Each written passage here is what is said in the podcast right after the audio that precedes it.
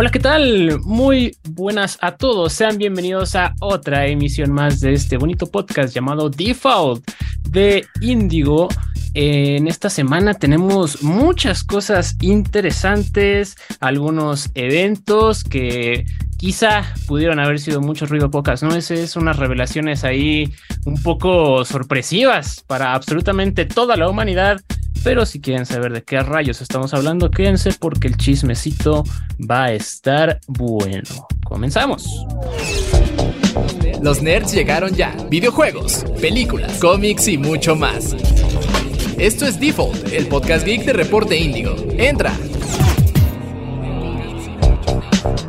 Ahora sí, vamos a arrancar con esto que se llama Default. Eh, mi nombre es Iván Cardoso, ya me conocerán. Me acompañan en los micrófonos el experto en cine y algo más, el buen Neri. Hola. Eh, eh, Buenas noches, ¿cómo están? Estaba agregando, estaba agregando misterio a la cosa. Estaba mi internet iba o no a funcionar esta, esta noche, no lo sabíamos hasta que por fin hablé. Espero, espero haya así logrado mi cometido de sembrar ahí el, el misterio. Qué gusto, qué gusto estar de regreso una semana más. Y sí, efectivamente, hoy traigo tres cosas de cine, pero ya, ya hablaremos al respecto más adelante. Yo, yo la imagen mental que me hice fue, me sentí como ese presentador que tiene el reflector encima que se queda friseado. Estuve a un microsegundo de decir, el buen Eri, otra vez. Mira, eh, me, acordé ahorita de, de cuando estaban presentando en la conferencia del E3 de PlayStation hace muchos años cuando estaban. Lo de Uncharted 4.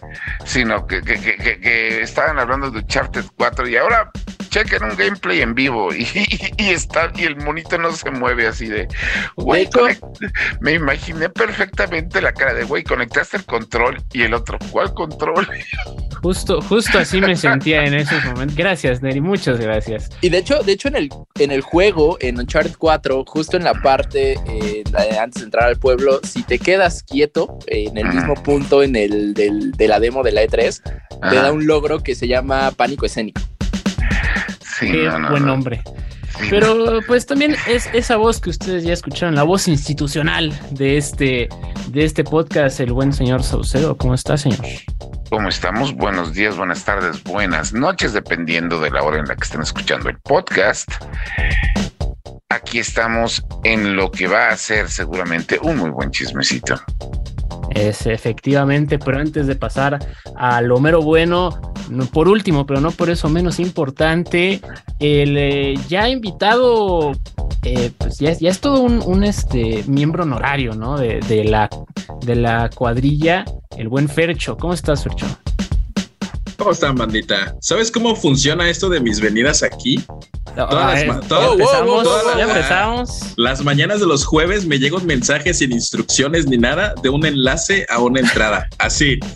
Y no, no me dicen hora, no me dicen nada, solo me llega el enlace. Pero pues como ya me la sé, aquí estoy.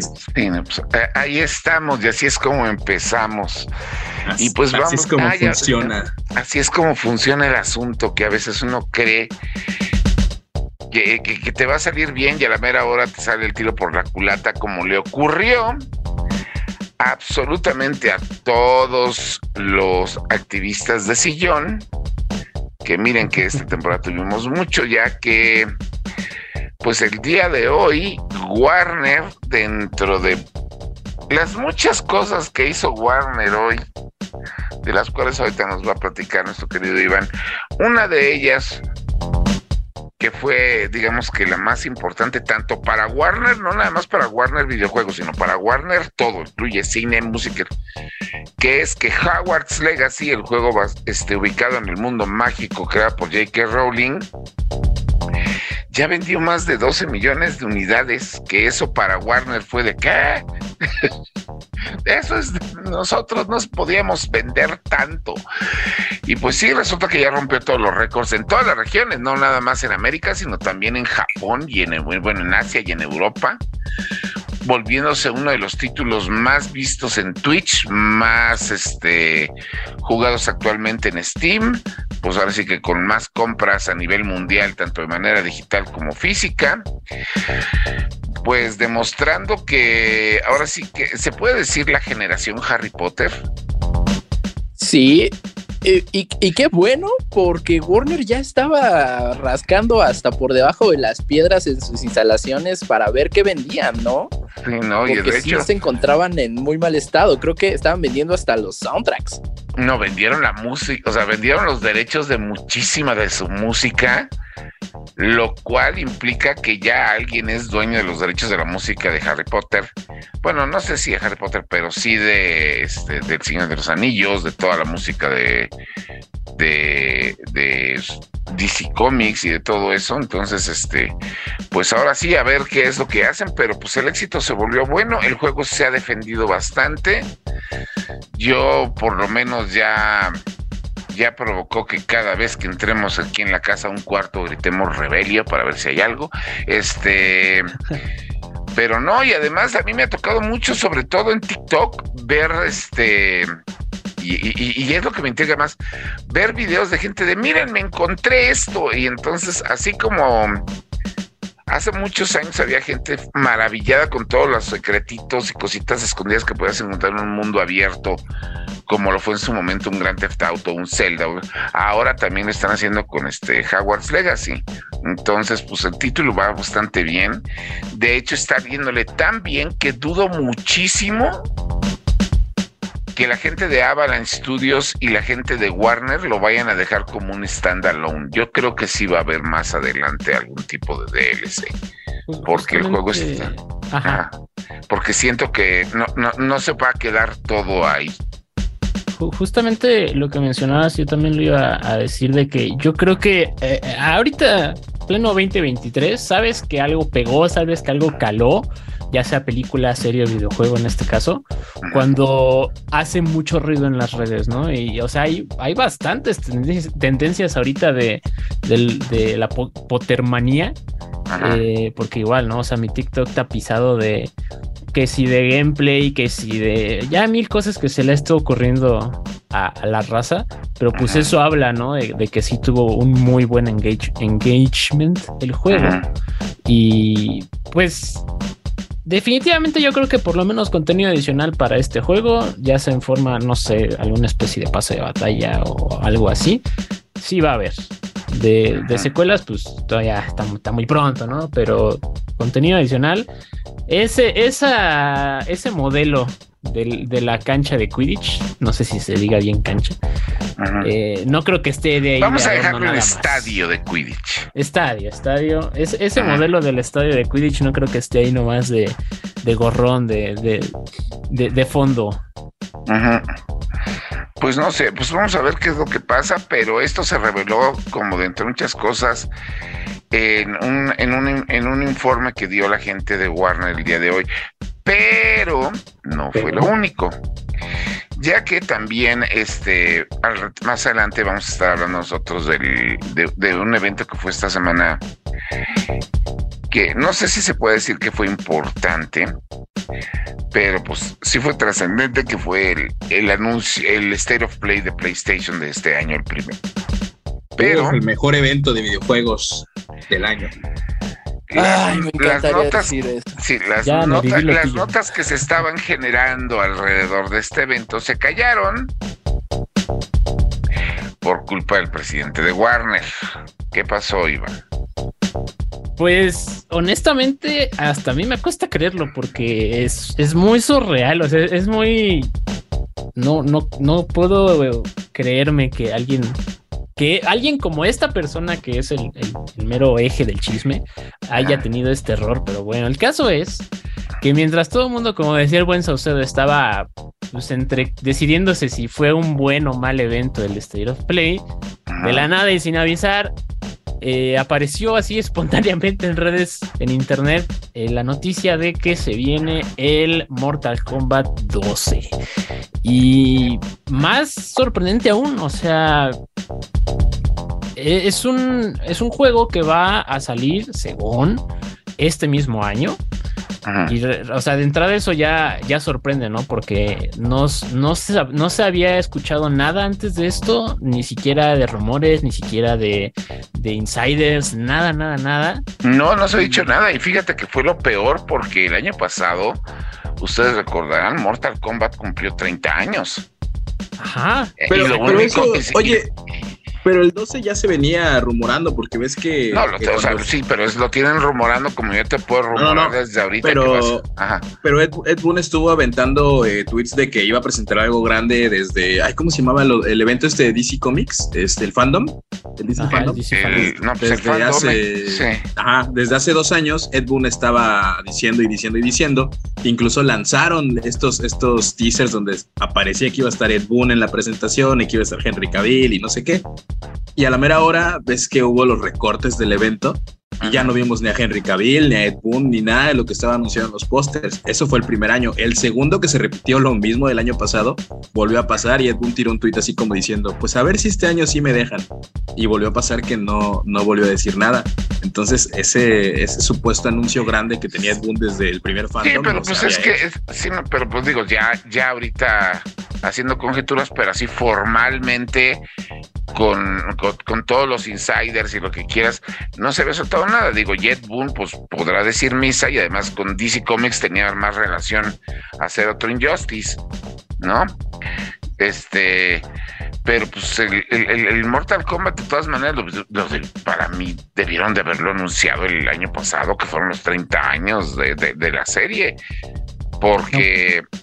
Digo, lo único que hicieron fue un video y una, y una imagen o sea, hasta parecía que, el aniversario se lo encargaron a Nintendo, que ya ves que Nintendo pues se olvida de los aniversarios. Un jueguito de celulares, creo. Se lo encargaron al becario, ¿no? sí, se lo encargaron al becario. Pues no sé, pero el chiste está en que ya tenemos el anuncio de, de Mortal Kombat 12 que va a ser un bonito juego de peleas que va a costar 70 dólares y va a tener como unos 450 o 500 dólares más de costo de DLC si es que van a seguir la misma fórmula que el 11. Solo que ahora, ¿quién sumarías como peleadores estrella? O más bien, ¿quién falta en Mortal Kombat? Todos los que ya no alcanzaron a entrar a multiverso. Sí, no, sí. ahora, ahora sí va Shaggy y la Vilma Morena. No, ahí van, ahí van, ahí va el Shaggy Ultra Instinto que ya es canon en multiversos y la Vilma Morena. No, eso, fue el único bueno. El, Shaggy es canon en Mortal Kombat, porque acuérdate que no me acuerdo en qué animación. En la de Scorpion. No, en la ah. de. Primero fue la de Scorpion y luego fue la de. Eh, donde sale la hija de. de, de Sonya Blade. Ah. Ah, ok. Bueno, eh, ay Dios, no me acuerdo. Sino que sale en el, en el logo, o sea, cuando hacen la presentación de Warner Animation, sale el Shaggy Ultra Instinto golpeando a, Scorpion, o jalándolo. ¿No? Entonces, digo, sería muy estúpido que lo, agregaran, pero creo que funcionaría más que con multiversus. Eso es por un lado. Y por otro lado, ya, ¿qué personajes de Warner o de terror harían falta ahí? Pues yo digo que haría falta pues no han metido a Pennywise ni a Chucky. Pues, eh, pues a ver, eh, regresando en esta. Ajá. Ah, digo, seguramente Pennywise va a entrar porque apenas también al mismo día anunciaron eh, que ya, ahora sí, ya de manera oficial, ya no filtración de nadie ni nada, ni de guionistas ni de nada, ya dijeron que sí, ya están haciendo la precuela de It, la de Welcome to Derry, o sea, ya estaba anunciada de manera informal hace como dos años, pero ya Warner esta semana ya dijo, ah, sí, ahora sí, lo vamos a sacar para HBO Max, va a ser un HBO Max original. Ah, es lo único que puedo decir. Porque de las otras filtraciones que tuvieron fue de que también me ya están haciendo más películas del Señor de los Anillos. Y y juegos también. Lo peor, lo, que me preocupa de los juegos es que lo trae un Bracer y es un conglomerado demasiado grande como para que le ponga atención a lo que se está haciendo a detalle. Si, si Amazon no pudo.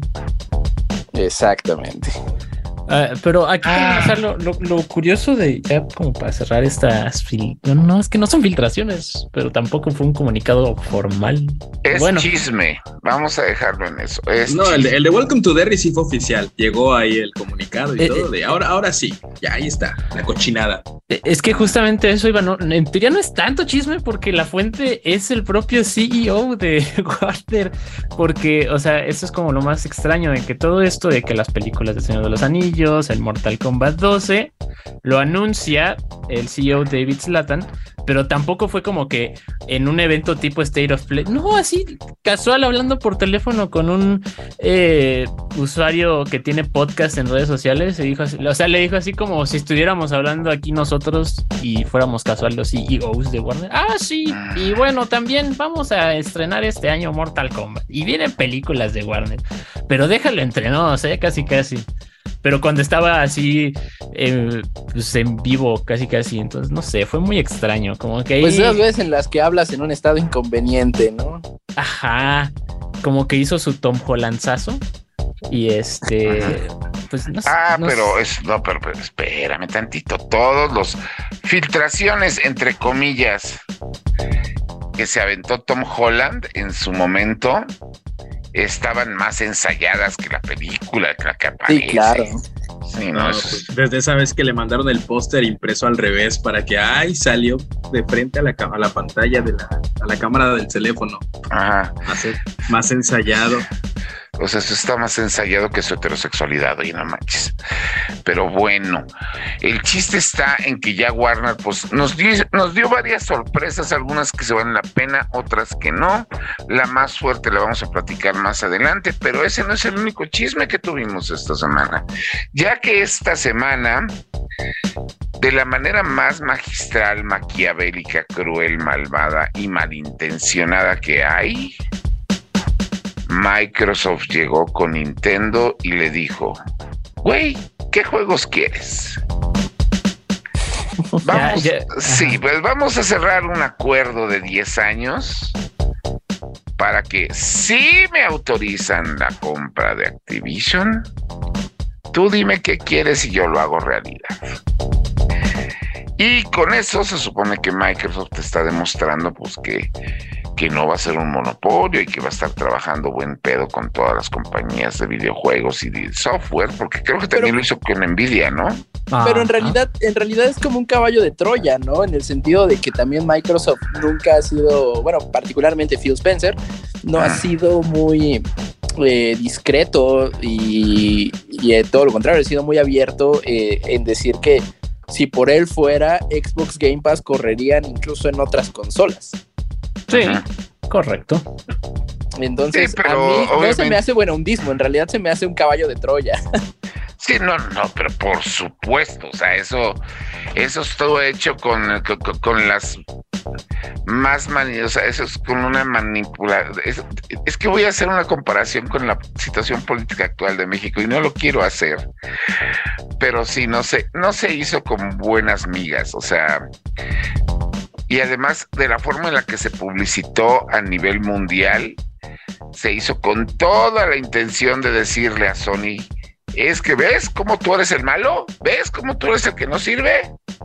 Eh, eh, es que justamente también eso responde a anteriores declaraciones, no tanto de Phil Spencer, sino de todo el comité de abogados de, de, Microsoft, de síganle buscando y nos van a encontrar. Y dicho y hecho, creo que ya ahora sí ya tuvo suficiente Microsoft y ya quiere sí o sí cerrar esta, esta compra para seguir a lo que sigue, ¿no?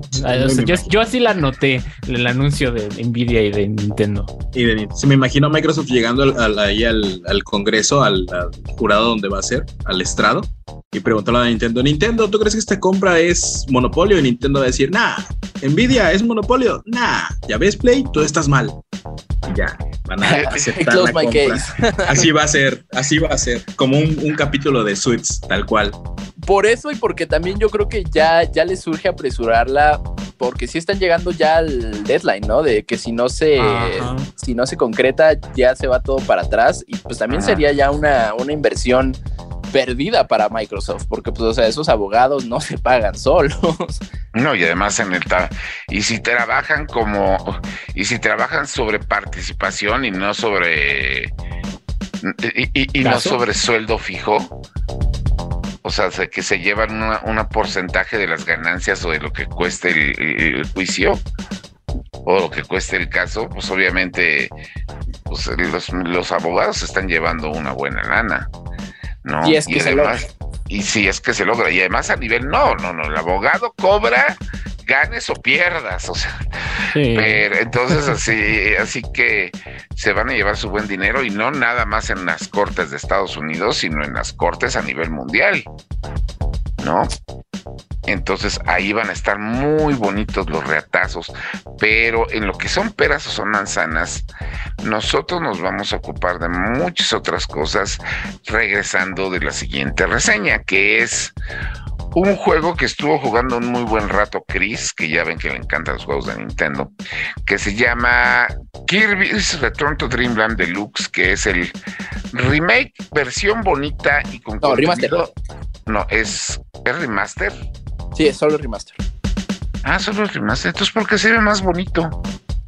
Porque le bueno, Kirby es, bueno, Kirby es una bolita rosa, entonces no es así como que mejorarla gráficamente no está muy difícil. Este Kirby es de to Dreamland Deluxe, que es un remaster que además trae contenido adicional, le arreglaron cositas y todo lo demás, pero lo van a ustedes a escuchar de manera más detallada a continuación. Han pasado 12 años desde que Kirby's Return to Dreamland hizo su debut en la Nintendo Wii. Este título buscaba regresar a las raíces de Kirby como un juego de plataformas en 2D. ¿Vale la pena revisitar el juego con su nueva versión Kirby's Return to Dreamland Deluxe? Es un juego de Kirby. Para empezar, algo que caracteriza a los juegos de Kirby es su historia simple, y Kirby's Return to Dreamland Deluxe no es la excepción. Kirby, Meta Knight, King Dedede y Bandana Waddle Dee están disfrutando del día normal como siempre, hasta que llega una nave a Dreamland y se estrella. A la hora de investigar la nave, Kirby y sus aliados descubren a Magolor, un ser de otra dimensión que no es nada mentiroso y malo. Este les pide ayuda para recuperar las piezas de su nave para hacerla funcionar y después de esto para derrotar a un dragón que ha destruido su planeta. La historia es relativamente simple y solo hay un giro inesperado, que no necesariamente es una sorpresa si ya has jugado otros juegos de Kirby como Superstar. La historia es corta y no te tardará más de unas cuantas horas en completarla. En lo que va de dificultad es bastante fácil, pero existen un par de retos extra para completar el juego. Desde su lanzamiento original, el juego tiene un enfoque multijugador. La campaña te permite jugar con hasta 4 jugadores. Si bien el título se puede disfrutar en modo solitario, este es más divertido cuando lo juegas con amigos o familia. Esto puede reducir aún más el reto del juego, pero al final la dificultad no es algo característico de la franquicia. Eso sí, a pesar de ser un juego de plataformas, los controles son muy similares a Super Smash Bros. Tienes tus ataques especiales con direcciones y botón para esquivar. Los controles y el combate fluyen de manera sólida. Todos los personajes tienen una serie de habilidades predeterminadas, con excepción de Kirby, ya que la adorable bola rosa puede absorber enemigos para obtener diferentes habilidades copia. Más que un remaster.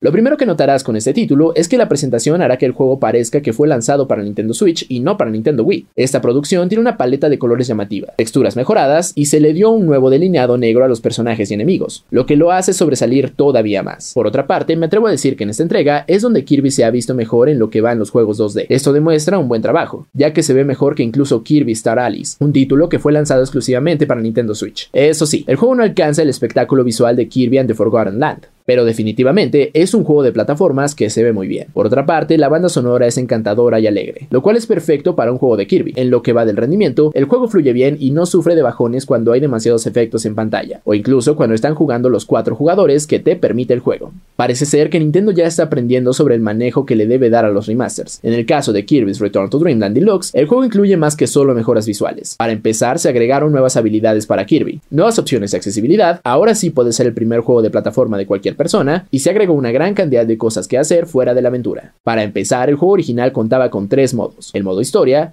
el modo extra, una versión más difícil del modo historia, y como ya es tradición en los juegos de Kirby, también contaba con un modo arena, batallas contra enemigos y jefes que debías de derrotar en secuencia sin morir. Por otra parte, se incluyeron varios minijuegos en donde pueden participar hasta cuatro personas, agregándole más contenido al título. Los minijuegos son simples y divertidos. Tanto gamers como no gamers pueden disfrutar de estos juegos. Además del nuevo contenido multijugador, también se agregó una nueva historia al juego. Siguiendo la tradición de crear escenarios alternos con personajes que no son Kirby, Kirby's Return to Dreamland Deluxe nos permite jugar con Magolor. Su historia comienza después del final de la campaña principal. Magolor ha perdido sus poderes y nuestro objetivo es ayudarlo a recuperar su fuerza. A diferencia de los niveles regulares, esta campaña se enfoca en realizar combos y obtener recursos para mejorar tus habilidades, y así poder avanzar en esta nueva campaña. Si bien es una campaña relativamente corta, ayuda a agregarle más horas al juego, lo cual nunca es malo y su jugabilidad le da frescura a la fórmula. La calificación es de 8.0. Kirby's Return to Dreamland Deluxe mejora la versión original en muchas más formas que solo visuales y rendimiento. El juego original carecía de mucho contenido extra después de que jugabas la campaña principal, y la combinación de los minijuegos que lo hacen un party game alternativo junto con la nueva campaña de Magolor le dan suficiente variedad para hacer que esta sea la manera definitiva de jugar este título. Reseñas. Y eso fue la reseña de Kirby Return to Dreamland Deluxe. Qué nombrezote. Eh, un juego muy agradable, creo yo. Y hablando de temas no tan agradables. El Es- día que espera, se está espera, grabando. Neri, Neri, tiempo, tiempo, tiempo. Aquí Dime. yo quiero iniciar una segunda grabación para uso personal para que vayas a empezar con este segmento. Corre. El Lo día de hoy en el ha baño, ocurrido dice. una tragedia. Voy a escuchar, voy, voy a ponerle de título a la grabación Fanboy de Sony. Da su declaración. No, pues bueno, ya justo, ya habíamos tenido los primeros directs de, pues, de los grandes, ya habíamos tenido el Nintendo Direct, que fue un monstruo, ya habíamos tenido el Developers Direct de Xbox, que también fue un monstruo un poquito más de humo, pero sí nos dio un lanzamiento, creo yo, bastante sólido ese mismo día, que fue Hi-Fi Rush. Y bueno, quien faltaba era Sony y hoy nos regaló un State of Play que si tienen problemas de insomnio recomiendo ver. Eh, para empezar, bueno, creo que Sony igual fue muy modesto eh, desde su anuncio y pues sí fue muy claro. De- no se emocionen, chavos.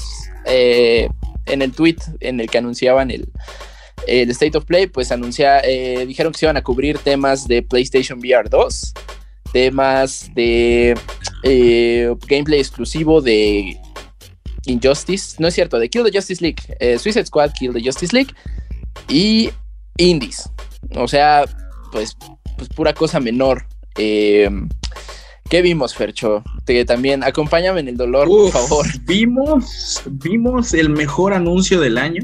O sea, primero quiero expresar mi ofensa porque no hubo tráiler de God of War de nuevo. Este, esa es mi queja recurrente desde hace cuatro años. Y tenemos, pues, el, al fin tiene fecha de lanzamiento Goodbye Volcano High, ese emocionantísimo juego de una escuela secundaria de dinosaurios a los que les va a caer un meteorito. Ah, ese es el juego de los furros. sí, ese es el juego de los furros. Al Que, fin, que- al que fin tiene como que, sí, no, que tiene como algún tipo de modo de, de- de juego musical con drama de Netflix. Ándale. Porque yo vi un drama de sí, sí, yo vi un drama de Netflix ahí, pero con furros y, y- y momentos musicales. ¿Qué es eso? Pues es el mejor juego RPG contemplativo de la historia que vas a ver en Play y ya tiene fecha de lanzamiento. Que, que además va a ser para Este. eh, VR, ¿no? Y también tiene su modo VR, Su creo. versión VR. O sea, Sí, pero me- alegra, me alegra, o sea, Es yo, que yo te esperaba juro- que, que Sony también hiciera este anuncio, este Shadow Drop, que de pronto, y sale hoy mismo. Qué bueno que no fue ese, qué bueno que no lo hicieron. O sea, Sí. qué, qué bueno que no, que de, de eso a nada prefirieron nada. Es que te juro, hay en la, en historia de la industria de los videojuegos desde que yo trabajo, solo ha habido dos juegos en los que estoy viendo el tráiler y estoy con cara de qué demonios estoy viendo. El primero fue cuando anunciaron el juego de Funko Pop de Gears of War. Ah, es buenísimo. ¿Qué es eso? Ah, que es como un Candy. Crush, ¿no? No tengo idea de lo que No, era, no, no. pero e- Era un este, como un shootercito, pero. eh, con o Funkos. sea, más. Con Ajá, Funkos y los pero Funkos de nada más God of era- War. O sea, Ajá, de Gears of War. de Gears of War. Te juro que Oye, toda la es- gente, toda es- la gente con la que estábamos viendo esa presentación incluyendo amigos que estaban ahí en vivo en, en, Los Ángeles viendo esa presentación. Cuando sale el, Marcus Phoenix, el Funko de Marcus Phoenix, la cara de todos fue de ¿qué? O sea, algo así como que la reacción del fanático de Blizzard promedio cuando les dijeron que el diablo iba a ser móvil. Oh, sí, yo pensé en ese momento. Ajá, así, ese Y el segundo es este juego de, de, de, de serie de Netflix con dinosaurios que tocan música bueno, yo he de decir que, que me lo están vendiendo como un buen juego. Dispararle a Funcos a mí me suena un gran plan. Odio esas cosas. Y si eso te gusta, esta semana Bethesda anunció su colaboración de Doom con Mighty Mox, que son los Funcos caros que nadie compra. Ajá, ah, el Mighty Doom, sí. Pero no, o sea, son los Mighty Mox. O sea, salió eso y fue de. No, no, no, no, no entiendo. ¿Qué está pasando aquí? ¿Por qué? ¿Qué es esto? Y curiosa, y coincidentemente es para VR, ahí, ahí para los furros. No, pues es que ahorita, pues, PlayStation le va a entrar con toda su unidad de VR, pues porque la gente quiere que lo compren. No quiere no, no me ha llegado el que me mandaste. ah, pues es que no, pues, ¿cómo no? Si ahí se, si hasta apareció el cargo en tu cuenta de tarjeta, ¿no? Ah, ni me digas. Oh. Ni me digas. No, pero bueno, ahora el VR sigue siendo muy inaccesible, no sé por qué. Bueno, o sea, yo, yo sé que Sony está empujando esto que porque apenas está estrenando el PlayStation VR 2, pero tiene que es es una tecnología todavía muy inaccesible. Es como pasó con el con el ¿cómo se llamaba la, la cámara esta del Xbox? Kinect. El Kinect. Más respeto, primero, por favor. Sí, no, que el primero te lo el primero te lo quisieron vender de todas las formas posibles y no aceptaron que fue un fracaso hasta que presentaron el segundo. El Play, en el Xbox One, de hecho, iba a ser obligatorio. Sí, no, pero pues yo lo sé. te lo vendían, te lo vendían, venía ahí. Yo lo sé, tengo ahí uno. Y ahorita ese Kinect, que era la tecnología gaming del futuro, el futuro. Ajá, no se la puedes ya, no, no lo puedes vender de segunda mano porque nadie lo quiere. ¿Se acuerdan de Milo, el niño del Kinect? Mira, yo estuve. Afortunadamente no. No, qué bueno. yo, estuve en la presentación de ese demo y, era muy perturbador. Era muy, muy perturbador. Mi recuerdo de Kinect es que alguna vez intenté darle. Intenté jugar así Mass Effect. Qué horrible. No, yo con Kinect. Ahí te puedo recordar. Uno, la gente de Electronic Arts hace muchos años, justamente repitiendo el tema, me mandaron un juego de Harry Potter donde tenías que gritar los, este, los hechizos y hacer un movimiento con tu mano. Y la vecina, cuando del departamento de al lado, me fue a corregir que se decía leviosa y no leviosa. No manches. Esa fue una. Y la segunda. Momentos que mantienen humilde a Saucedo. Ándale. y la segunda, que es que, es un video que está ahí, de, que son de esas cosas que les digo que existen, pero jamás la van a ver. Estamos un grupo de cinco amigos y yo bailando una canción de Lady Gaga en perfecta coordinación, así de, de que parece de teatro gringo.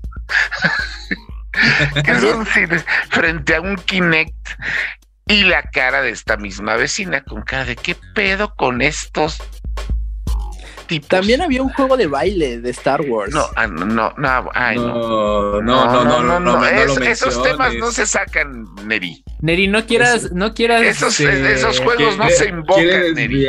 Sí, no quieres desviar la atención del State of Play. Ya, perdón, ok, bueno. esos juegos es, es, como es como llegar al hospital y decir todo está muy tranquilo y se te van todos los enfermeros encima porque eso no se dice, Neri. Pero bueno, cambiando radicalmente de tema, hubo de, otros anuncios, hubo un juego de Naruto que reúne todos los juegos de peleas de Naruto que ya han, eh, que han habido por ahí. Y este. Y a Boruto también. Ah, y que celebra los 20 años de Naruto, que. Ay, o sea, decir que Barato tiene 20 años a mi edad ya es hacerme sentir aún más viejo. Ya, tiene más, ¿no? Yo recuerdo que tiene más años. Pues no sé, solo sé que es por un A aniversario lo de mejor, Naruto. a lo mejor del anime. Me encanta, me encantan esos juegos de peleas de anime porque primero todo el mundo está hypeado y después todo el mundo está decepcionado. Nadie Ve nunca ha hace caso estado hypeado. güey. Nada, Nadie. o sea, Nadie el, el- nunca el se único hypea. juego de peleas que ha generado hype fue el de Dragon Ball que estaba que, que lo hicieron los cuates de Guilty sí fueron los de Guilty Gear Sí, oye, es que Fighters es. no, este, no, no, pero eh, es que no fue no se hypearon porque fuera Dragon Ball sino porque estaba hecho por los de Guilty Gear y aún así ese juego terminó Arc System este, Works se llaman. ajá, Arc terminó System Works. pasándose al ¿cómo se llama? terminó este aburriendo a la banda porque Pero fíjate que es el mejor balanceado, ¿eh? Y el Ah, mejor. no lo dudo ni tantito. Y además, yo veo a la gente jugando y es de los mejores juegos de peleas más cuidados que hay. Pero eso no quita que, pues, es un juego de peleas basado en un anime. Es que justamente yo, yo creo que la raza lo explotó literalmente hasta el cansancio. Ese fue el tema con el Fighters. O sea, genuinamente sí le exprimieron todo el juego que podía, hasta incluso con los, el contenido que le agregaron así con personajes tipo Bardock y eh, eh, Goku niño de GT. No sé. Yo creo que por ahí fue. O sea, duró bueno, pero lo es que, también llegó un momento en que todos los DLC eran otro Naru, otro Goku Sí. y el nuevo Goku. No, y llegó un punto donde metieron a Gogeta Super Saiyajin 4 que estaba rotísimo porque tenía el, el autoparry y se Es cargaba que es rápido. Gogeta. Nada Sí, o sea, ya- estaba rotísimo ese, ese DLC. Era pay to win. No, pues ya no sé, pero bueno, otro de los anuncios que tuvimos ahí, bueno, fue el de Naruto este celebrando los 200 años. Y después, ¿qué más? El- También hubo un nuevo tráiler de Resident Evil 4 Remake. Ah, que se ve bien bonito. Bien Pues perrón. bueno, sí, el Larry Engine sigue haciendo maravillas. Y este, el Resident ah, que además se anunció que va a haber un demo por tiempo limitado, supongo que nada más será en PlayStation. Pues son los que descargas y duran media hora nada más y ya.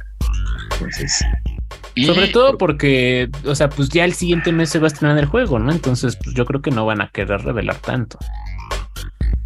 No, y, y además, pues digo también, ¿qué, va- qué van a revelar?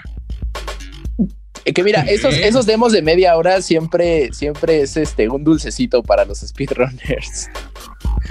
Pues sí, ¿eh? o sea, hay gente, hay gente que, que, por ejemplo, en el de Village, hay Ah. banda que se hizo muchas cuentas para poder romper el demo y poder conseguir todas las cabras y, y upgradear las armas dentro del demo de media hora de Village. Entonces, sí está.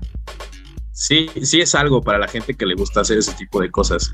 Y, y yo no estoy esperando que avienten un bundle que te incluya el juego Legacy, o sea, el, el- el de Play 4 Ajá. o, o el de Xbox No, de Play con el 2. nuevo. No, no, no. Pero el de porque- Play 2 es porque el versión de peor. Play La 4. versión de Resident Evil 4 de Play 2 es la peor versión de ese juego. Ah, sí. y pero la pues mejor la de- versión es, no, y la mejor versión es la de Wii. La no, de la de. GameCube. La de Cubo. No, la de Wii porque puedes apuntar con el control. No, pero la de la de Cubo, todavía- la de Cubo todavía, este, como Nintendo jugaba a tener avances tecnológicos en ese entonces. La de Cubo, la- a, las zonas, por ejemplo, cuando ya vas a las zonas subterráneas donde hay agüita que puedes pescar, Ajá. eh, lo- los pasitos de León interactúan con el agua y dejan huellas. Y hay Sí, sí, goteras. sí, la y- versión de Cubo corre como mantequilla. Sí, y ya esa, eso no se ve en ninguna otra versión, que curiosamente no sé por qué no han remakeado esa versión para las otras consolas, porque la de Play 4 es la de Play 2. Ajá, Quizá sí, también. porque el- pues yo, eh, ahora sí que. Pero es que ¿cuántas versiones hay de, de Resident Evil 4? Está Cubo, está Play 2, está Play 3, está Play 4. Hay de Nokia Engage. Hay de, hay de Cibo para iPhone de 3GS, hay este... ¿Sale para Engage? No. Sí, sí, salió Creo para sí. Engage. Salió para Engage, ¿no? Salió para Cibo, para Engage, salió para, para Symbian, salió este... O una sea, versión de es, es- PC. es un juego que literal, si no lo has jugado es porque de plano no quieres. Sí, sí. Pues es un Doom moderno. Sí. No, bueno. Pues ahí Y está. siguiendo al- con Capcom, pues también anunciaron más peleadores para Street Fighter 6. En este caso se unen a la batalla Zangief, Lily y Kami. Eh, Ah, que pues, por cierto, uno de los movimientos de Kami en ese tráiler es referencia a la primera película de Street Fighter. Ah, Dos. sí. por si usted Yo, so- no lo yo ve. solo, yo solo vi que le falta correa. Ahora, ay, este, este es un podcast familiar, Fer. Just- justamente yo, yo iba a decir como una opinión completamente opuesta. No sé si ya me alcanzó esta ola de la cancelación, pero como que sí. Me ofendí poquito con la, la nueva peleadora, la Lily. ¿Por Porque qué? sí- ¿Por qué? Ay, sí está muy como, o sea, yo ¿Has- sé que... ¿Has ¿eh? visto Tropic? ¿Has visto la película Tropic Thunder? No. bueno, vela y eso sí te va a ofender durísimo. Pero ¿quieres- Tranquilo, hijo, es un dibujo, no es real. Sí. No, pero es que, o ¿Quieres sea, ofenderte de verdad? Hoy me dijeron que Chrono Trigger es el juego del Goku, del, del Goku pelirrojo. Pues sí lo Oh. es, ¿no? Así redujeron al mejor RPG de la historia. Eso es ofensivo. Pues sí, es el es Goku pelirrojo. Es el Goku pero es que, pelirrojo o sea, sin ser el, Saiyajin. El, dramón que fue, por ejemplo, Mario Odyssey, que pusieron a Mario con sombrero de charro y luego traen Ah, a- pero bien hay los, que, hay los que. O sea, sí, sí, estoy de acuerdo olas- que estaba chido. Pero hay los Ajá. que, ajá, y, y los que hicieron olas con eso ni siquiera fueron mexicanos. Pero es- esta de acá que, o sea, es como que en el mapa tienen ahí una piedra del sol enorme, el clásico eh, con sombrero de charro al lado de un cactus, ella que, no sé, o sea, está, está la piedra del sol, pero tiene su atuendo de indio norteamericano, no sé. El filtro raro, color ¿no? sepia. Ajá, o sea, es como de que sí, entiendo, no estoy pidiendo una representación así fiel, pero creo que eso ya es de verdad. No, pues no vayas a de ver, ¿Quieres ofenderte con eso? ¿Quieres hombro. No, ¿Quieres no vayas a ver eso? Whale tampoco. No, pues en ese, en ese caso este, no juegues el, el- el de, Shadow of the Tomb Raider. Sí, No, no, lo sé, pero, o sea, estamos- Eso estamos hablando- real. Estamos hablando de, de que Tomb Raider, o sea, tiene mucho tiempo y ya la reivindicaron y este es un juego que va a salir. No, este Shadow año. of the Tomb Raider fue el último juego de la último, del último reboot. Y ese juego comete muchos pecados y uno de los menores es su adaptación de México. Hijo, es solo un dibujo. ¿Cuál Tómalo, adaptación de. México? O sea, o sea, es bueno, una, yo es- solo es- decía. Es una- la mezcolanza de culturas más ofensiva en la Sí. historia de América Latina. güey. Pero, pero por eso te digo, ese es el peor de sus males. El juego, ay, también, y esa trilogía iba muy bien y luego sacaron Shadow of the Tomb Raider. Pero bueno, Pero bueno, Pero están bonitas Eh. las escenas de, de asesinato en sigilo. Entonces, este. asesinato en sigilo. la pe- muy bien. eh, Eso eh, creo que es un eh, pleonasmo, ¿no? De hecho. Les, dio ganas de jugar Humanity. eh, sí. Human- Ah, Claro. ¿el Lemmings caro, sí. Porque eso es un Lemmings caro, o sea, es. Es, es, es, Es- es- es- Es ir a la estación del metro Tacubaya en hora pico. sí, no, o sea, no puedes hacer otra cosa que no sea juego. Y bueno, finalmente, la, la, la, la estrella de la noche. No, no, no, espera, espera. A mí A hay, ver. hay uno que sí me llamó la atención. Bueno, además de Destiny Lightfall, porque yo sí juego Destiny. Ajá. Este, Do Not Open, que también es este juego como de terror indie, eh, que con tintes de que dice que va a ser de escape room, pero pues ahí se ve, se ve interesante ese Do Not Open. Que pues no, No, van a jugar no. tres personas, incluido yo. Entonces, Ajá. este. Pues ya, habrá que ver. todo. Yo solo sé que el State of Play cerró con una presentación de Rocksteady de, pues, de, su- versión de Dragon Ball que le pusieron este el Escuadrón Suicida debe matar a la Liga de la Justicia que se supone que ocurre cinco años después de Arkham Knight llega a, ese, a esta interpretación del universo de DC Comics Brainiac, se apodera de algunos miembros de la Liga de la Justicia, quiere apoderarse del mundo. Entonces Amanda Waller, este, que es la representante del gobierno de Estados Unidos, agarra a cuatro rufianes y les dice, pues así de fácil, vayan a matar a la Liga de la Justicia. Y estos rufianes son, son el Capitán Boomerang, Deadshot, el Rey Tiburón, King Shark y Harley Quinn. Y de hecho, no sé si se fijaron, pero esta interpretación de Amanda Waller, o sea, ni siquiera le disimularon, es la misma actriz copia pega del modelo de ay, De ¿cómo se Viola Davis. la- No, no, no, no, no. la maestra de, de, Cal, de Cal Kestis. ¿Cómo se llamaba? ¿Sereyunde?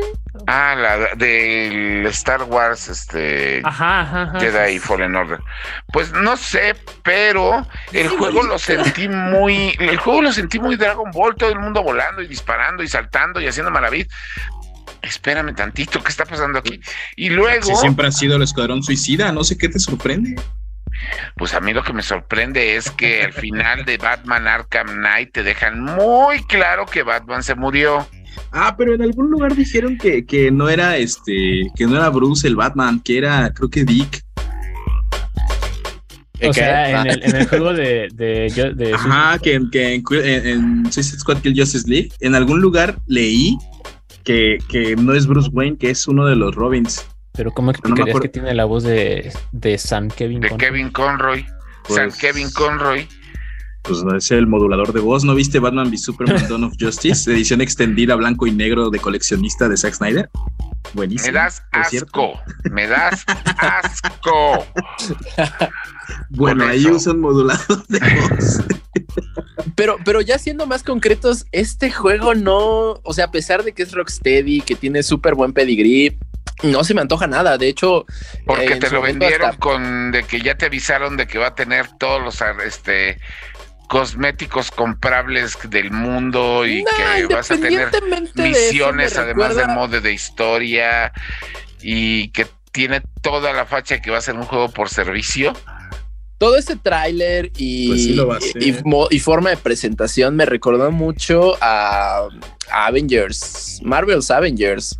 Mira, yo solo sé que no puede ser peor que Marvel's Avengers. Ya hasta uh. uno de los productores del juego pidió perdón por esa cochinada. Que Dios Oye, sí, el director creativo, eso estuvo bien feo. no sé, ay, ay Dios, no, no, no, no, no, no, no es posible. Yo no sé o sea, no, no me llama la atención. Y mira que, bueno, ustedes saben que yo soy muy purista de DC Comics, pero. Pero Saucedo, van a ver Funcos. Y sale Gizmo. No sé. Pero ya, hablando un poco en serio, o sea, estoy de acuerdo que, que, o sea, como que no, no generó precisamente el hype pero, o sea, yo sí me quedé con la duda de, bueno, entonces, ¿qué deberíamos esperar? ¿O qué, qué sí nos gustaría para un juego tipo RPG de acción? ¿Qué es lo que plantean? O sea. No, pues es ah. que mira, o sea, se pueden lograr muchas cosas con DC Comics. Ajá. No, no, no, o sea, se pueden lograr muchas cosas con muchas misiones, con muchas historias. O sea, puedes hacer un multiplayer bastante decente con todo el equipo de Young Justice, con los Legion. O sea, ahorita que hicieron este Dark Metal, que es uno de los arcos de los cómics que están ahorita en DC, se pueden crear y se pueden repetir muchas historias. Pero el problema, justamente que es lo que estamos platicando en el primer bloque, es que están buscando desesperadamente ver cómo ordeñar a la gente. Y el problema con Suicide Squad, Carta de la de la Justicia, es que esta presentación pasó de que el juego fuera interesante en sus dos trailers anteriores, que fue el de presentación y el de la voz de Kevin Conroy, a que ya se viera que este juego va a estar hecho única y exclusivamente para ordeñarte. Sin albur. Entonces, este. Ya mete. Ajá. Ya pierde todo el chiste, pierde todo el interés. Y eso, pues, eso es yo creo que lo que están haciendo. Digo, ya lograron hacer algo grande con Batman Arkham, a tal grado que hasta los, hasta los otros dos estudios que copiaron su fórmula les funcionó.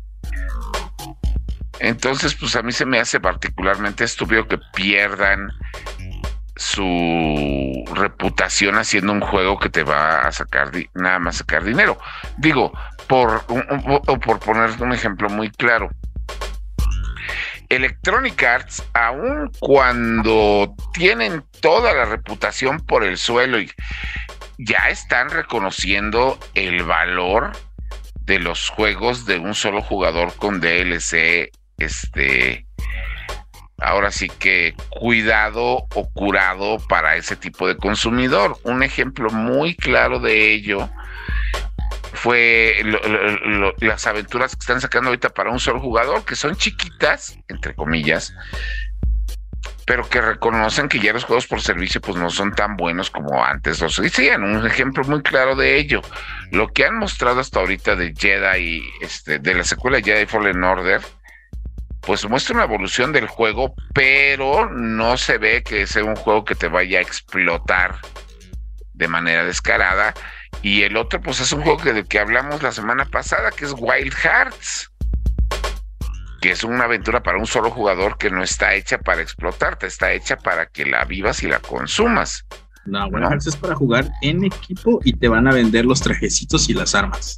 Sí, no, pero al final de cuentas no está, o sea, el ahora sí que el desfalco no está tan sí es un juego completo.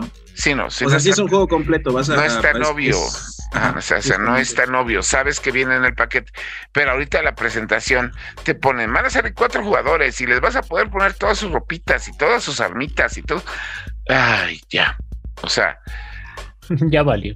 Sí, no, ya, ya, o sea, ya cuando yo vi que las ropitas y que las armitas y ya, ya, ya, ya me imaginé yo, el viejo cuarentón, jugando a las nueve de la noche con tres chavitos de 12 años que ya sus papás les compraron todos de skins, burlándose de mí porque nada más tengo el arma básica, ¿no? Entonces, o sea, ya, ya, ya, ya vi bien esa escena, entonces también, y eso pues si los niños entran, porque además, este, tengo entendido que ese juego no va a ser clasificación T.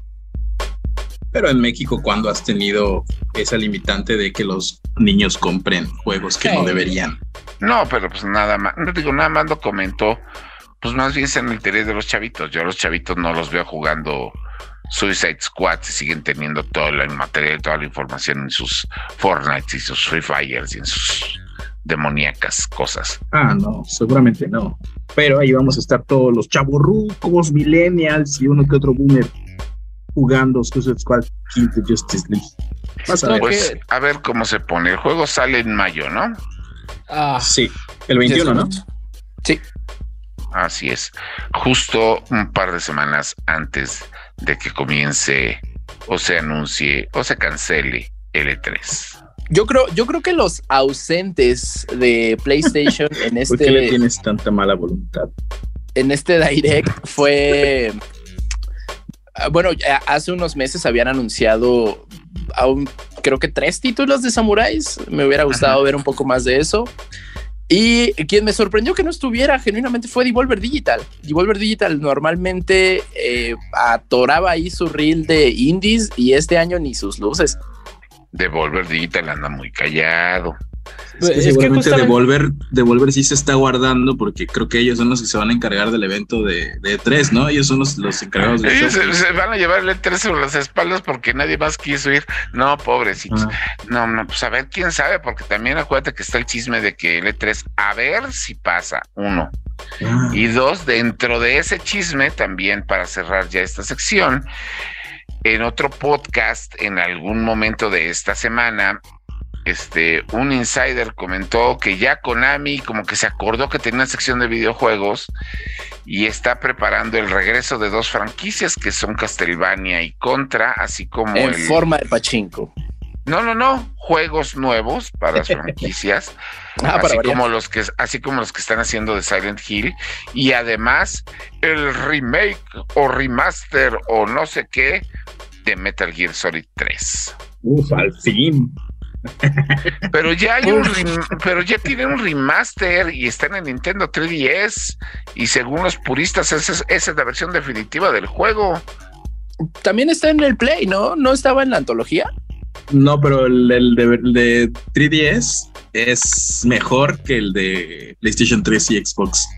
Eh, sí tiene muchos drops de mucho drop frame, pero es mejor y el control está horrible, pero gráficamente sí se ve mejor. Que... Me encantaría, me encantaría seguir Konami diciendo, ay, sabemos que les encanta Metal Gear, la franquicia Metal Gear, por eso vamos a rehacer Metal Gear Acid.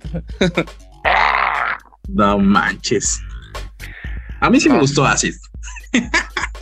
Metal Gear es el de las eh, Metal Gear es el de las tarjetitas. El de las cartas de PSP, sí. Es que ah. compréndeme, era, era yo un adolescente con un PSP que solo tenía Metal Gear Acid.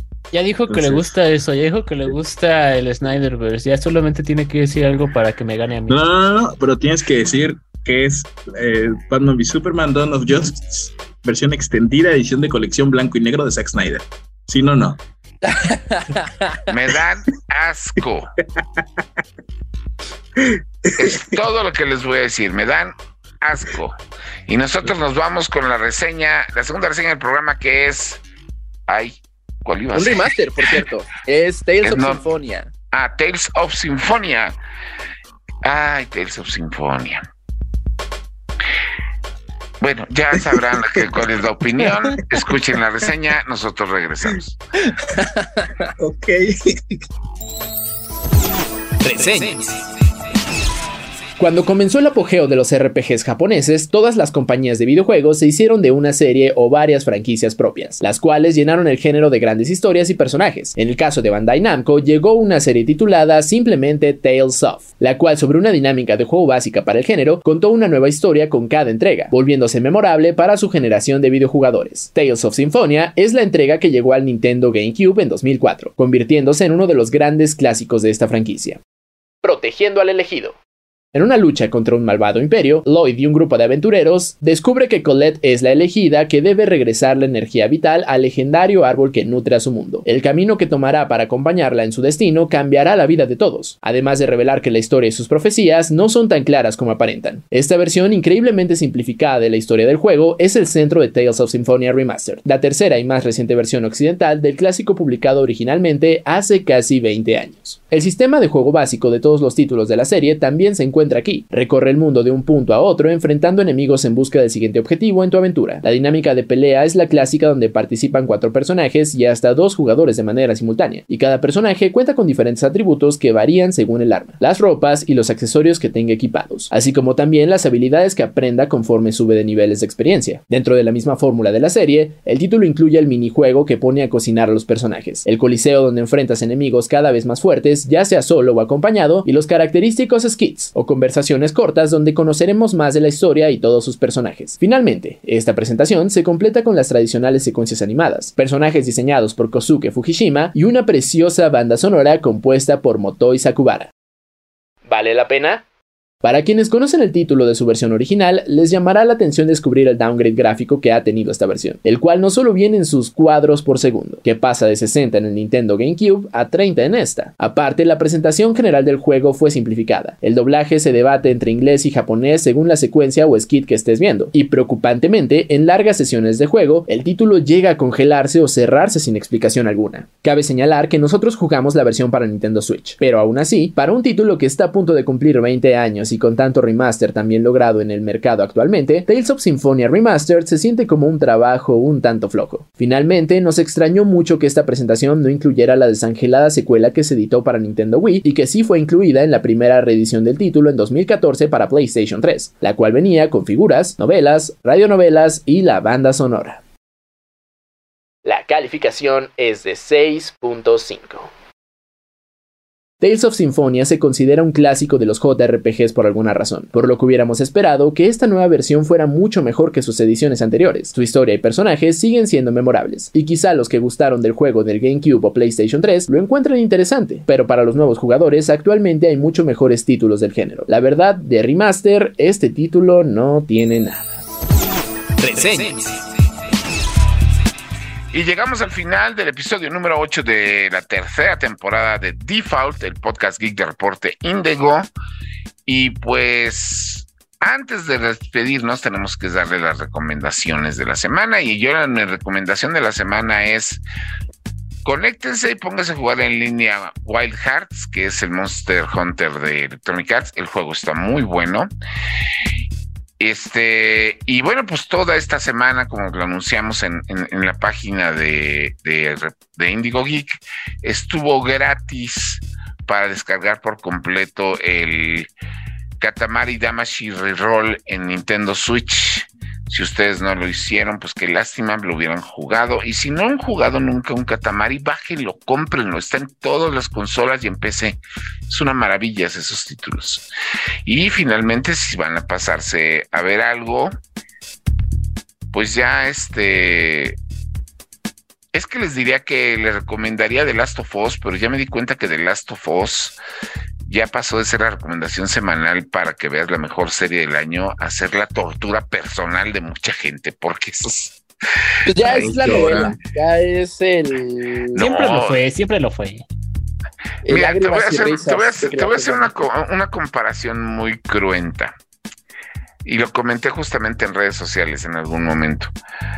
En México, en México como país, hay dos o tres generaciones de personas que crecieron traumadas en lo más profundo de su ser por culpa de los animes de Candy Candy y Remy. Que si ustedes no lo han visto, son tragedias en forma de caricatura. Pero tragedias de verdad. O sea, no, no, no no estoy hablando de novelas o rosas de Guadalupe, no, tragedias de verdad, o sea, cualquier persona que sea por lo menos mayor de 35 años, pregúntenle si saben quién era Anthony en Candy Candy. Anthony. Y, más de una chava va a llorar. Pero ¿saben qué es lo peor de estos animes trágicos? Que esas mismas dos generaciones este, traumatizadas se ponen las caricaturas a sus hijos y a sus nietos porque están bonitas. Y vamos a seguir traumando gente. Es como, eh, o es como el trauma del macho promedio con la película de 500 días con ella. Eh. Hay más de uno que sigue echándole la culpa a Sommer, pero bueno. Sí, la culpa de este, Sommer. No, no era culpa de eso. No, no lo era. Era culpa de ambos, ya déjense de Pero bueno, el chiste es que Last of Us ya también entra en esa categoría. Sufres, o sea, vas a sufrir y a llorar con todo el episodio, pero ahí la estás recomendando. No, cállate, el episodio 7 es Left Behind. Estoy listo. Sí, no, no, no, no, sí, ya lo sé. Ese es el episodio de esta semana. Y, es como el episodio 3, pero a la décima potencia, ¿no? Qué triste, Left Behind. Pues, me estás comparando. Yo, ya quiero ver la escena. Ya quiero ver la secuencia del carrusel y la de la, la cabina de fotos. No, deja tú eso. Seguramente al final sí van a poner la escena de cuando le dice, pues veamos el amanecer, último amanecer. Cállate los uh, ojos. Lo van a poner, seguro. Esto, esto ya lo estoy viendo, lo van a poner. No, ya, voy a llorar, nomás de imaginármelo. ven, ven a lo que me refiero, ven a lo que me refiero. no, lo han visto y ya están sufriendo. Hasta aparecen noticias de sexenio. Pero bueno. Me recuerda, me recuerda a este, a este fragmento, este clip de Hora de Aventura, cuando le dice que estaba jugando con su imaginación y que le atino. y que le atino. Qué grande era ese Jake de las primeras temporadas. Pero bueno. No, ¿sabes por qué le cambiaron la voz? Porque le dijeron al actor que dejara de hacer ese tipo de, de modismos. De, sí, es que tienes que dejar de hacer doblaje por un. Bueno, ya no quiero rajear aquí. y al, final dijo: Pues por lo dejé porque me dijeron que tenía que dejar de hacer las localizaciones de Jake. Y pues nadie me limita creativamente. Y se fue. Y que le atino. Ay, Dios. Este, a ver, Neri, ¿cuáles son tus recomendaciones de la semana? Yo esta semana fui muchas veces al cine, entonces eh, recomiendo ver The Whale. Déjense de tonterías y de hacer caso a lo que dicen las redes sociales. Créense un propio criterio y vean The Whale. Es lo único que voy a decir. A mí se me hizo una película desgarradora, pero esperanzadora. Entonces, y se me hizo muy bonita. La, última secuencia es magnífica. Em, también fui a ver Tar, esta nueva película por Kate Blanchett. Está muy buena.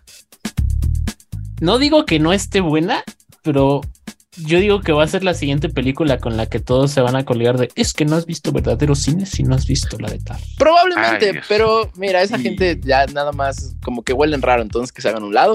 Eh, a mí me gustó mucho Tar. En realidad es una película muy larga, pero, pero logra mantenerte entretenido. Dices eso porque no, has visto suficiente cine. No sé por qué pusieron pusieron este, la secuencia de créditos en el lugar en el que está. Eso sí está rarísimo, pero bueno. Y también, si ya, si no quieren algo tan denso y cinefilito, vayan a ver de, Desconectada, ¿se llama? Sí, Desconectada. Sí, Missing. Desconectada. Eh, está Esa muy está chida. bonita. Está muy buena. Es, eh, pues, se podría decir secuela espiritual ¿Qué de está eso? ¿Qué? de- Déjame hacer mis recomendaciones, maldita sea. Eh, está muy buena, véanla. Está, está graciosa, está graciosa, te mantiene el filo del asiento, que ya sepas qué va a pasar. Es un churrazo muy bien logrado, entonces vayan a ver Desconectada. Y de jugar, ah, no, no tengo nada para jugar este, esta semana. Volví a jugar eh, Crash Team ah, Racing, Nitro Fuel. Y pues, Ajá. si les gusta romper amistades, jueguenlo. No, bueno. Tú, Iván. Yo recomendaré, eh, sí, ¿por qué no? Un juego que ya está disponible. Sí, ya cuando se estrene este podcast estará disponible. Es Company of Heroes 3. Es un juego de estrategia eh, light, eso sí. O sea, yo creo que sí. Sí, sí, sí se, se adapta para, para cualquier gamer que quiera, que se sienta atraído por él. ¿no? O sea, no, no está tan pesadito. Y por lo mismo, o sea, por lo mismo de que no es tan complejo, o sea, es como para pasar un ratillo eh, entretenido y como que si, ahora sí que dijeran por las latitudes del Fercho, se gasta muy pronto. Ah, Este- se gasta. Sí, sí, sí. Eh, pero en los pocos, el poco tiempo de, de entretenimiento que te dé, está bueno. Entonces vayan a Rápido, una Fercho, probada. saca tu, saca tu opinión impopular respecto a juegos de estrategia para caerle bien a Iván. A ver, No me, no me gusta. se entiende, se entiende porque Sí. no, no son para si, quisiera, todos. si quisiera jugar un juego de mesa, Uh. jugaría Monopoly. Sí, sí, sí, la neta. Hay, un- hay un comediante que se llama Bob Burnham que tiene una en una de sus canciones eh, una línea que dice If you played Risk, you probably never take a risk in your life. Entonces- Algo así, o sea, si has jugado, eh, bueno, es que es un juego de palabras en inglés, creo que en español pierde el chiste, pero sí, a- también a mí así se me hacen los juegos de estrategia.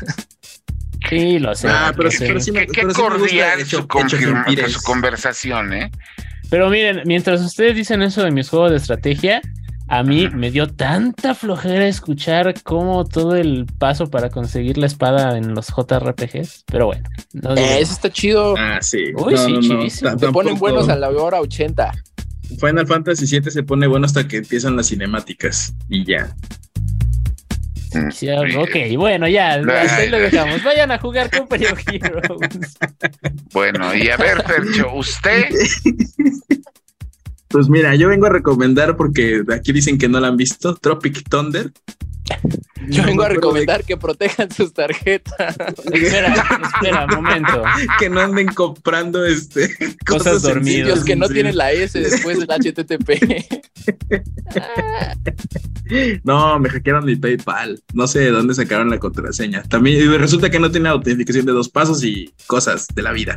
Pero bueno, eso no es, no es eso. No, no- no es lo importante hoy. Vean Tropic Thunder es una película del 2008 con este. Momento. Que dime. Ya sé cuál es, pero es que ahora sí que la sabía en Robert, es español. donde Robert, es la que Sí, sale sí. Robert Downey Jr. Ay, Ajá, pero a ellos sí le sale, a ellos sí le sale. Es uno. A Lily no le salió. En esa película sale el mejor cameo de la historia y es Tom Cruise. No me acuerdo dónde está Tom No, No, la voy a otra ver razón para Tom verla. Cruise, el, el, el productor de la película, el viejo Ah, sí, pelón es cierto. Sí, sí, sí, sí, sí. Es ese verdad, es es Tom verdad. Cruise. Es verdad, ya lo recordé que al final en, la- en los créditos sale quitándose las prótesis bailando. Es verdad. Sí, Grande No, Tom Cruise. tienen que ver esa película. esas son películas, si no, Esas son películas que hoy en día, si se estrenaran, estarían canceladísimas, pero, pero no. no, pero es buenísima. Tropic Thunder. De hecho, tengo un meme ahí que no me dejaron publicar en Facebook porque Facebook me lo bloqueó, que tiene que ver con Tropic Thunder. pero, y, y con Thanos. Entonces, este, Ah, caray. Ay, Sí. no sé, yo, mira, te, te- te diría algo, pero a mí me acaban de bloquear de Facebook por un meme que saqué de Harry Potter. Entonces, este, que no voy a por explicar aquí porque me van a cancelar, pero Ay, sí, ahora resulta que uno no puede hacer chistes de gordos y morenos, porque, y uno siendo gordo y moreno, lo cancelan. Pero bueno. Dios mío. Uy, uy, no, mira. Diría algo sobre todo lo que he escuchado justamente de la película de la ballena, pero Ah, ya lo dijeron en TikTok también. sí, no, y, Banda, créense sea, su propio criterio y dejen de replicar. O sea, Ay, Dios mío. Por favor. yo que soy persona con sobrepeso vi la ballena y entendí el mensaje. Y la persona esta que salió en TikTok sí fue de mi vida. Ay, uno no va a ver la película a la defensiva, pero bueno. No, y Es que la de- bronca es que se convierte en esta cámara de eco en, en redes sociales que solo. de que todo el mundo repite sin saber. Pero bueno, este, no, no, ya nos vamos a ir a otro lado y nos pasamos del tiempo. César nos va a matar. Este, ¿qué juego recomiendas, Fred? Ah, jueguen, jueguen Wild Hearts, porque no he jugado nada más. Wild Ah, Hearts y, sí. Poc- y, y- ah, y, y bueno, tengo muchas ganas, pero todavía esta semana le voy a entrar a el Bioshock ruso, este Atomic Heart. Tommy Hart. Mm, Que sí, ah, ¿Cómo sí, se el Bioshock ruso. Estamos, estamos, estamos en eso para hacer la reseña la semana que entra. Estamos en Y el ahí proceso. andamos, Que ahí por andamos. cierto, Al final no- vamos a tener que soltar los 70 dólares, pero ahí andamos. aquí, aquí repetiré lo que Ah, dijo eso me Neri. recuerda. ¿Cuál es tu PayPal? no sé cómo me hackean ese PayPal. Bueno, no sé, pero bueno, yo teniendo tantos correos falsos y me hackean el que sí es, ahora resulta. Y que le atinan. Señores, nos retiramos porque si no nos vamos a quedar aquí en la chorcha. Muchas gracias por habernos escuchado. Este es el episodio número 8 de la tercera temporada de Default del podcast Geek de Reporte Índigo. Recuerden, en todas nuestras redes sociales, tanto las personales como las del sitio y las de Reporte Índigo, mándenos sus comentarios, sus conversaciones, sus ideas y todo lo que quieran escuchar aquí. Muchas gracias y hasta la semana que entra. Voy. Adiós. Acabas de escuchar Difo, el podcast geek de Reporte Índigo. Nos escuchamos la próxima semana, pero el chismecito friki no para en todas las redes sociales de Índigo Geek MX. Hasta la próxima. Este podcast de Reporte Índigo es producido por César Carrera, con locución de José Saucedo, Cristian Maxice, Iván Cardoso y Marcos Neri. Default, el podcast geek de Reporte Índigo.